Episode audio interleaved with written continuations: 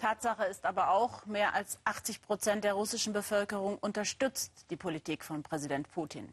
Nur einer kann ihm bei den Beliebtheitswerten langsam gefährlich werden. Glück für Putin, dass der schon tot ist. Heute wird sein 64. Todestag begangen. Goline Atay war dabei und beleuchtet im Schnappschuss die Renaissance eines Diktators. Goldene Zeiten für Russland. Ein Gigant ist aufgewacht. 64 Jahre nach seinem Tod ist Josef Stalin wieder zurück. Fast jede Familie in Russland hatte unter ihm zu leiden. Und doch ist Stalin in Umfragen der beliebteste Staatsführer nach Wladimir Putin. Warum eigentlich? Hammer und Sichel im Schnee. Eine Tagesreise östlich von Moskau liegt das Dörfchen Schelanger. Darin das riesige Fleischkombinat Swenigowski. In schwierigen Zeiten kehrt man zu Gott zurück, sagen die Werktätigen. Wir aber wenden uns Stalin zu. Der Betriebschef ist Kommunist. Er hat seinen Helden in Metall gießen lassen.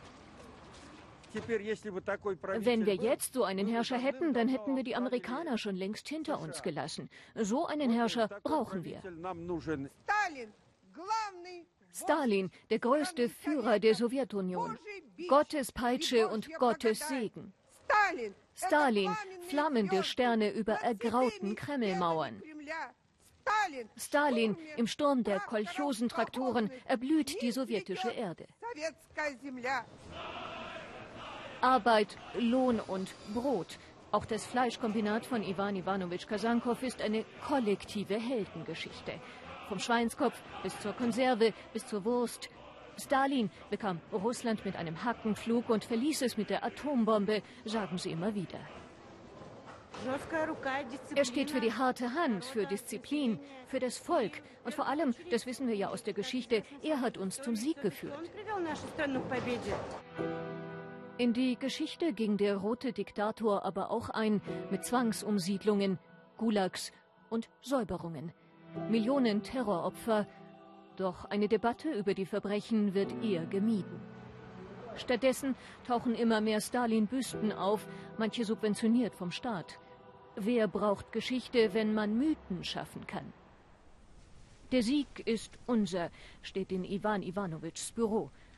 Nein, in seiner Familie, da habe es keine Terroropfer gegeben, sagt er etwas leiser als gewöhnlich.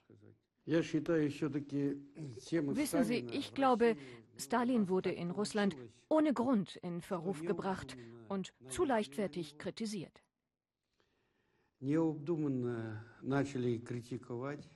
Je korrupter die heutigen Politiker, umso beliebter werde die Statue, sagt er noch. Das Volk sei ja nicht dumm. Die Sehnsucht nach der übermächtigen Vaterfigur Stalin, sie ist so groß, dass viele hier die Augen lieber verschließen vor dem Gewaltherrscher Stalin.